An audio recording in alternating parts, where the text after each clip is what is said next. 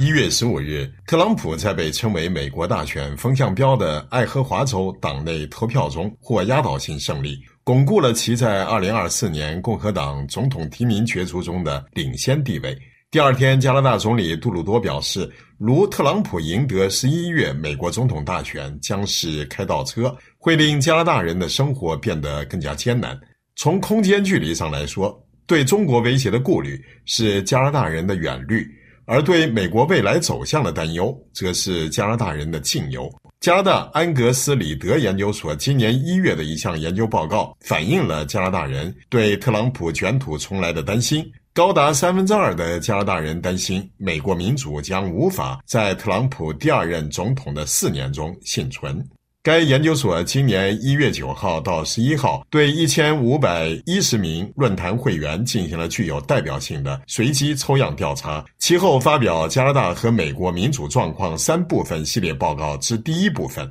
指一半加拿大人担心美国可能成为独裁国家。特朗普曾公开表示，如果获胜将进行报复。此前他在四年任内两次被弹劾，并坚称上次选举被操纵。报告显示，百分之五十三的加拿大人认为拜登获胜对加拿大经济有利，而相信特朗普的只有百分之十八。在加拿大和美国防务协议、全球和平与安全以及两国整体关系方面，大多数人认为拜登对加拿大有利。研究发现，加拿大人在很多方面对美国持保留态度。只有百分之六十八的人认为美国是繁荣的国家，百分之六十五认为美国没有良好的政府体系，百分之六十五觉得美国不是一个充满关爱的社会，百分之六十三认为美国走在错误的道路上，百分之六十二认为与美国人的价值观不相同，百分之四十四认为在政治上美国变得更加排斥，百分之六十一认为美国选举越来越不自由、不公平。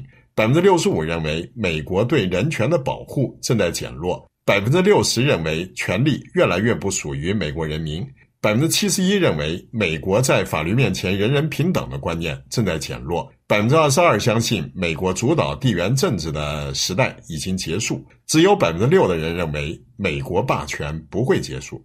加拿大皇家路大学专门研究暴力冲突的学者托马斯·荷马迪克森。两年前就警告，美国政体已经破裂，并可能崩溃，加拿大需做好准备。他在二零二一年最后一天，于加拿大最具影响力的报纸《环球邮报》发表两万多字的宏论，直到二零二五年，美国民主可能崩溃，导致国内政治极端不稳定、暴力泛滥，最迟到二零三零年。美国可能会被右翼独裁统治。他称，特朗普夺回总统的目标只有两个：平反和复仇。再次当选总统后，他可能在国内和国际上完全不受约束。限制他的关键因素是美国军方，一个热心致力于捍卫宪法的堡垒。如果特朗普再次当选，堡垒可能崩溃。他会用走狗和马屁精取代国防部和参谋长联席会议的文职领导。让他的人渗透到国防部执行他的意愿。所有人都相信，在特朗普第二任期，自由主义将被边缘化，